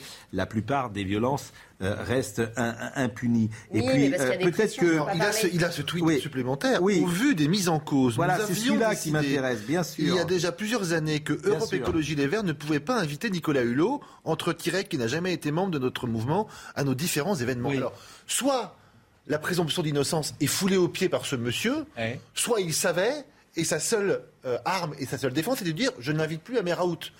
Mais si on sait, on dénonce. Si on sait, il y a beaucoup d'élus à Europe Écologie Les Verts. Il y a des articles 40. Tu peux avoir des soupçons, tu peux avoir des doutes.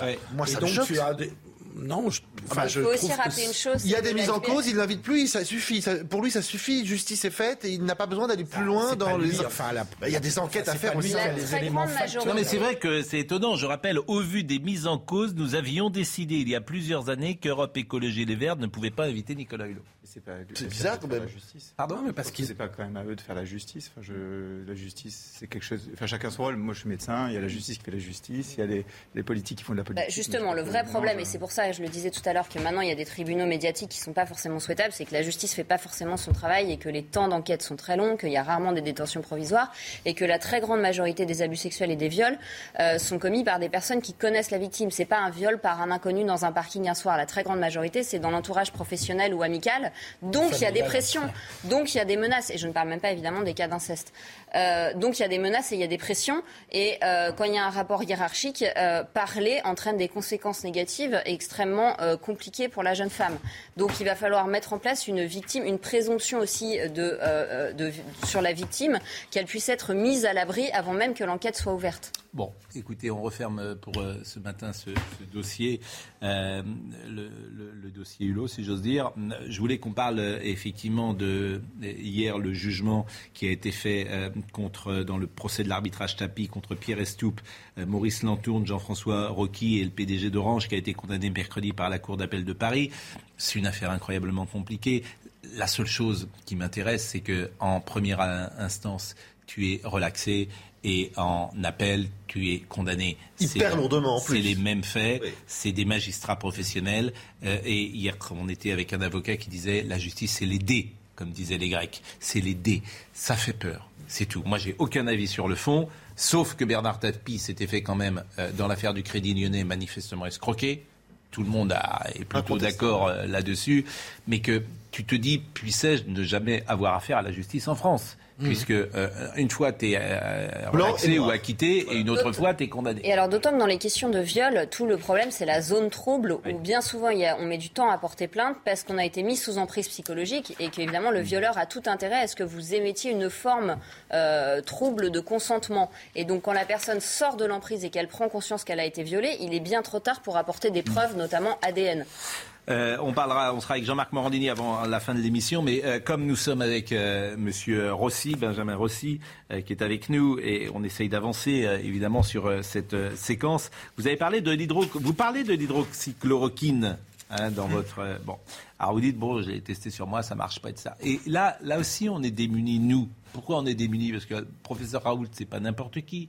C'est un grand chercheur. C'est quelqu'un qui est dans l'établissement depuis euh, des années, qui a un laboratoire, euh, à ça et lui, il pense le contraire de vous. Donc, pourquoi Je crois que ça il a changé d'avis. Mais euh, Il a changé d'avis sur l'hydroxychloroquine Je ne sais pas trop, j'ai plus suivi ses, interventions, mais j'espère. En fait, le problème, c'est que, c'est comme toujours, c'est que le point de vue d'une personne euh, d'un individu quand ça ne se base pas sur des preuves avec une méthodologie valable. En fait, c'est ce que j'explique dans, le livre. Hein. Nous, nous, on a essayé l'hydroxychloroquine sur l'hôpital. On a essayé, euh, bah, on a très rapidement essayé des traitements comme les corticoïdes et le tocilizumab, qui s'avèrent maintenant être les traitements recommandés. Euh, donc, sans en parler dans les médias, parce que je pense que les, les, problèmes de traitement, c'est pas un problème médiatique, c'est un problème médical. Donc, nous, on, a, moi, été sur les médias, mais j'en parlais pas. Euh, oui, Aujourd'hui, il n'y a pas de traitement? Par exemple, si. il y a des traitements. Il y a des traitements qui fonctionnent. Bah, déjà, les corticoïdes, pour les formes graves, quand on arrive avec des formes graves, les corticoïdes et les anti-L6, le tocilizumab, ça a montré que ça a diminué la mortalité. Euh, il y a des modes de ventilation qui ont été utilisés qui diminuent les intubations et la mortalité. Il y a beaucoup de choses qui ont fonctionné. Maintenant, il y a des traitements qui sont antivirales, qui sont euh, en voie, en voie d'utilisation, euh, des nouvelles pilules qui coûtent très cher, donc il faut voir vraiment leur intérêt. donc, Mais pour celui qui traverse ça comme une grippe, j'ai envie de dire. D'ailleurs, la grippe, il n'y a pas de traitement, il y a juste à attendre. Il y a des traitements, anti, il y a des traitements qui sont des antiviraux qui sont donnés sur les gens qui sont immunodéprimés ou qui ont des risques de faire de forme. Oui, mais autrement, le, sinon, le, il y a juste à attendre. Il y a juste à attendre. Oui. D'accord. Et c'est vrai, par exemple, si aujourd'hui, on parlait de Charlotte Dornelas tout à l'heure, vous chopez le Covid, euh, si j'ose dire, vous avez 39, euh, vous avez très mal au dos. Moi, j'ai un ami la semaine dernière qui a très mal au rein, très mal au dos et ça on prend quoi? Du doliprane, il n'y a que ça à faire, il n'y a rien à faire. En fait, c'est un, virus aigu, donc comme tous les virus aigus respiratoires, souvent, euh, quand il y a une problématique d'emballement immunitaire, ce n'est pas forcément le virus lui-même qui est la cause, c'est la, réponse de, cette immunité qui, est, aberrante. Donc quand on a des formes graves, on met plutôt des traitements qui, calment l'immunité, puisque c'est un problème en fait, de, relation entre le, virus et, la personne qui a, qui a une immunité qui n'est pas efficace. Philippe Guibert Je vois une alerte à l'instant. La Haute Autorité de Santé recommande une dose de rappel de vaccin pour tous les adultes de plus de 18 ans. Hmm. Qu'est-ce que vous, comment vous, vous réagissez par rapport à cette. Euh, Alors, j'imagine que ça précède des annonces gouvernementales que va faire. Euh, C'était annoncé la troisième dose, hein, on l'avait dit. Oui, mais pour 18 ans. Mais, euh, je pensais que ça serait plus de 40 ans. C'est vrai que les études qui ont été faites initialement, c'était sur une population de plus de 65 ans où vous avez montré un intérêt. Mhm. après, sur une population de, de, plus de 40 ans, ça avait montré un intérêt. Là, ils mettent à 18 ans. Donc, donc il faut, regarder, faut regarder euh, les études pour voir. Euh, Et tous les cinq mois, on va faire un rappel. Je, je, n'ai pas de certitude par rapport à ça. La seule chose que je peux dire, c'est que dans, des vaccins... Vous n'avez pas de certitude, mais ce qui m'intéresse, c'est votre avis quand même, c'est empirique. Quand est-ce que ce virus, selon vous, va euh, s'arrêter en fait? S'arrêter Il s'arrêtera je pense qu'on est avec cette infection euh, est une infection qui va rester euh, dans l'humanité, comme la grippe, comme la grippe ou comme les autres formes de coronavirus respiratoires qu'on a. Donc on va se faire vacciner tous les cinq mois? Alors la question c'est de savoir une fois qu'on sera double vacciné qu'on aura déjà attrapé quelques fois, quel sera le, résiduel de formes graves et de décès.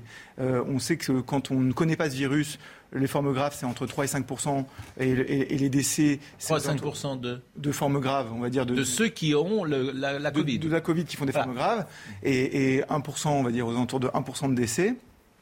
Quand on est ceux évidemment qui sont contaminés. Hein, sur, ceux qui sont, hein. sur, ceux qui sont, contaminés. Pas sur de la population. Pas sur l'ensemble de la population. Et après, si on, une fois qu'on est immunisé, on voit qu'on a diminué fortement aux alentours de 0,5% le nombre de formes graves, 0,1% le décès. Et puis après, on va faire la dose de rappel, on va l'attraper. Il faut voir quel est le taux résiduel. Si ce taux résiduel est compatible avec une vie en, collectivité, est-ce que pendant certaines vagues épidémiques, quand le virus va remonter, il faudra remettre des masques de temps en temps? L'avenir, moi, je, je moi, ne connais pas. J'ai peur de cette société qui s'annonce. Bah, je ne sais pas si la peur c'est le bon moyen de, de ah, alors, de, donc quand je dis j'ai peur, vous avez raison, c'est pas le mot. Euh, je l'aime pas. Ouais, mais après, on... j'ai pas peur d'ailleurs, mais je ne l'aime pas. Il faut pas qu'on entre dans une société de contrôle permanent. Il faut pas rentrer dans une société de contrôle, mais il faut il faut s'adapter, il faut s'adapter aux problématiques de notre temps. oui, mais, oui, mais, je, en fait, je, je devine ce que va être nos sociétés de demain parce que précisément les gens ont peur je vois même parfois une forme d'agressivité. Tout le monde le voit. Tu rentres dans un magasin, si t'as pas ton masque, quelqu'un te regarde, etc. Bon. En fait, il faut calmer cette agressivité justement. Ah oui, mais, oui, mais alors là, bah, en fait, il faut, il faut, il faut juste. Je suis d'accord avec vous. Il faut sortir d'une rhétorique de la peur. Il faut sortir d'une rhétorique de la peur. On va, on va, on va, on va euh, trouver des solutions et, et on s'adapte en fait. Et déjà, le vaccin, le vaccin est une, est une des solutions, mais il y en aura d'autres. Et, euh, et, je crois qu'il faut, il faut être euh, quand même euh, assez positif. L'humanité résiste. Il y, a, il y a une pandémie. On est en train, on est en train. Les choses vont, les choses vont s'améliorer. On va s'adapter. Je vais vous dire. Mais d'ailleurs, du point de vue psychosocial, c'est pas la pandémie qui vous inquiète. on est une génération bénie des dieux. Tous nos ancêtres jusqu'en 1950 ont connu des guerres, des pandémies, des catastrophes naturelles, des morts. Bon, et ça faisait 70 ans qu'il nous était rien arrivé. Et eh bien là, il nous arrive un petit quelque chose. C'est rien du tout par rapport aux, épidémies qui ont tué des millions de gens. Et on est là à chougner en disant ah ben oui mais j'ai peur de mettre le masque. Ah ben oui je sais pas ce qu'il y a dans le vaccin. Ben, je trouve que voilà, on a été une génération bénie, dorée. Nous tous, on n'a pas de même réaction d'enfants gâtés. Et on a des réactions d'enfants gâtés comme si c'était la fin de l'histoire, c'était la fin des épidémies pandémie, c'était la fin des morts suspectes et qu'on allait pouvoir vivre 100 ans sans que rien ne nous arrive. Non, mais c'est indécent de dire que c'est rien du tout, qu'il y a eu des confinements qui ont doublé la pauvreté, qu'il y ait des suicides, qu'il y ait des violences domestiques. On peut pas dire que c'est rien du tout. Mais ça a mis la planète à l'arrêt. Je dis pas que c'est à l'arrêt. Je dis, je dis que jusqu'ici, on avait on a des dégâts irréversibles. Combien de morts pendant, la, pendant la guerre de 70 Combien de morts pendant la Première Guerre mondiale? Combien de morts pendant la Seconde Guerre mondiale? Ah, Combien de morts pendant la guerre d'Algérie? Combien de morts au Vietnam? Combien de morts au Vietnam et en Indochine? Là, on avait depuis 70 et ans. Alors donc, est-ce qu'on ne doit pas questionner notre relation au danger et à la maladie et avec une si faible létalité c'est la vie, eh ben l'histoire de l'humanité et, Vos commentaires, euh, bon, ben, c'est pas ça qui m'intéresse. Eh ben, sauf que depuis 2000 ans, notre histoire est jalonnée. Ce qui m'intéresse, c'est euh, le factuel. J'ai posé comme question est-ce que les enfants transmettent Vous m'avez dit ils transmettent. Ils transmettent. Ça, c'est intéressant. Est-ce que le vaccin, euh, est-ce que le vaccin protège des formes graves oui. OK. Euh, est-ce que le vaccin euh, protège de la transmission? Alors ça, cette question, elle est... Ce que je n'arrive pas à comprendre, c'est qu'on n'arrive pas à savoir le, comment dire, si c'est 50%, 70%, on a, on peut pas savoir. En fait, en fait, en fait, pour moi, le, depuis, depuis le mois de janvier, oui. depuis le mois de janvier, d'ailleurs, je le dis, mais j'essaie de, je marche sur des points parce que tout le monde ne le disait pas, etc. Euh, depuis le mois de janvier, on sait qu'il y a des gens qui l'ont déjà eu, qui peuvent le réavoir. On sait qu'il y a des gens vaccinés qui peuvent l'avoir. Voilà janvier-février. Donc à partir de ce moment-là, le mythe de l'immunité collective s'est effondré. Donc en fait, c'est l'immunité de tous. Euh, puisque l'immunité collective, ça part du principe que du moment qu'on est immunisé, on fait une barrière, on protège, on protège du coup les gens qui ne sont, pas immunisés. Les 30% qui ne sont pas immunisés, on sait qu'à 70%, on protège tout le monde, parce que les 30%, bah, on, fait, barrière au virus. Là, en fait, la personne, du moment qu'elle peut l'avoir, si elle a déjà eu ou si elle, a déjà, ou si elle est vaccinée, euh, elle peut le transmettre à la personne euh, qui, n'est pas immunisée. Et donc, cette personne qui n'est pas immunisée fera son pourcentage important de formes graves, etc. Donc maintenant, l'immunité collective, ça ne fonctionne pas. On est sur l'immunité de tous. Et, si elle se fait par l'infection, il y aura plus de gens à l'hôpital que si elle se fait euh, par, par, par, la vaccination. Et vous êtes surpris ou déçu que le vaccin transmette? Que même si tu es vacciné, tu transmets la maladie? Est-ce qu'on n'a pas surpromis avec ce vaccin? En fait, est-ce qu'on n'a pas un petit peu induit? Répondez. Euh, oui, oui, je suis, je, comprends ce que vous dites. Bah, en fait, ce qui, au départ, on avait quand même des chiffres qui étaient assez, euh, assez éloquents. Mais on a tout de suite, quand même, tout de suite, les scientifiques ont quand même dit, c'est des coronavirus. Les coronavirus sont des virus qui, sont, qui sont quand même assez particuliers, qui ont une capacité à s'adapter et à échapper au système immunitaire qui leur est particulière, qui fait qu'ils font des épidémies euh, vraiment régulièrement et saisonnières. On se déshabitue. On peut se réinfecter tous les ans avec le coronavirus de l'année d'avant. Donc en fait, c'est, ils, savent échapper. Mais répondez à la question. Vous êtes un peu surpris, déçu que malgré euh, qu'on soit vacciné, on transmet quand même la maladie. C'est ce que je vous disais, c'est qu'en fait, on avait des chiffres éloquents au départ qui nous pouvaient penser que ça pouvait être un bon frein on savait que c'était le coronavirus et qu'ils allaient probablement échapper à ça. Donc en fait, on n'est pas surpris. On ne on, sait jamais avant que ça se passe si ça va se passer, mais on s'y attendait. Comment, comment, comment on transmet, euh, comment on attrape Est-ce qu'on sait précisément aujourd'hui? L'histoire des mains, par exemple, ça, euh, c'est pas par les mains, c'est vraiment les, je veux dire, c'est dans l'air. Par exemple, là, je suis en train, là, concrètement, je, suis à cette distance-là je reste avec vous, euh, même si c'est pas ventilé. Est-ce que je peux euh, attraper le coronavirus? Oui, euh, le, surtout le variant, le variant Delta, qui est beaucoup plus contagieux que tous ceux qui avaient avant. Donc là, on est à 2 mètres, par exemple? Donc idéalement, par exemple, il faudrait qu'on ait un masque là? En fait, oui, idéalement, il faudrait qu'on ait un masque. Et, et enfin, Là, oui, oui, le, variant Delta est très contagieux. En fait, il est, il est dix fois plus euh, euh, contagieux que le variant Alpha, qui est dix fois plus contagieux. Alors comment, comment c'est? Parce qu'il y a euh, des, particules dans l'air comme ça et ça, En fait, c'est juste qu'il faut une charge. Il y a des petites particules dans l'air, donc qui peuvent, qui peuvent partir. Et vu qu'il faut une, quantité de, virus très très faible pour pouvoir être infecté, parce qu'il sait très très bien se fixer à son récepteur. Un virus, il cherche, il a, il a un, il a un récepteur, enfin il a un, antigène et, il y a le, et, votre cellule dans votre corps a un récepteur. C'est comme une clé. Donc en fait, il, arrive et quand il féconde c'est un peu une fécondation finalement. Euh, la, cellule, la, cellule, qui est chez vous, et après. Et si j'ai un masque, je suis protégé à combien? Vous êtes protégé. Vous êtes protégé. Ah, c'est pas c'est jamais du 100%, mais c'est du 99%. Non, mais parce que je peux ah vous donner les chiffres. 99% Non, mais je peux. Si on est, si on est, si on est tous les deux avec des masques, et que vous êtes, euh, à, que vous êtes à une distance, après il faut pas se toucher. En fait, c'est jamais du 100% en médecine. Le 100% Non, mais si c'est 99%, c'est significatif. Les chiffres, les chiffres ne sont, ne sont jamais exacts. Je renvoie à, votre bouquin, puis c'est agréable de vous écouter, c'est agréable également de vous lire. Parce que, mais bien sûr, et puis je vais vous dire quelque chose, vous nous parlez gentiment. Pas comme à des enfants des Moi, j'aime bien les médecins qui nous parlent gentiment parce qu'ils ne nous parlent pas tous gentiment depuis le début de la crise. C'est curieux. Hein euh, je, ne sais pas. Il y, a, un hubris ou un écho, parfois il ne parle pas gentiment. On ne va pas citer de nom parce que c'est bientôt Noël et on a dit qu'on serait sage. merci en tout cas, vraiment je renvoie à votre Benjamin Rossi. Benjamin Rossi. Et alors c'est terminé, mais est-ce qu'on peut écouter, parce que c'est la Sainte Catherine aujourd'hui, et j'ai retrouvé une petite chanson dans ma playlist toujours moderne, euh, des compagnons de la chanson. Ah oui. Écoutez, écoutez ça, écoutez, écoutez. Tout récent.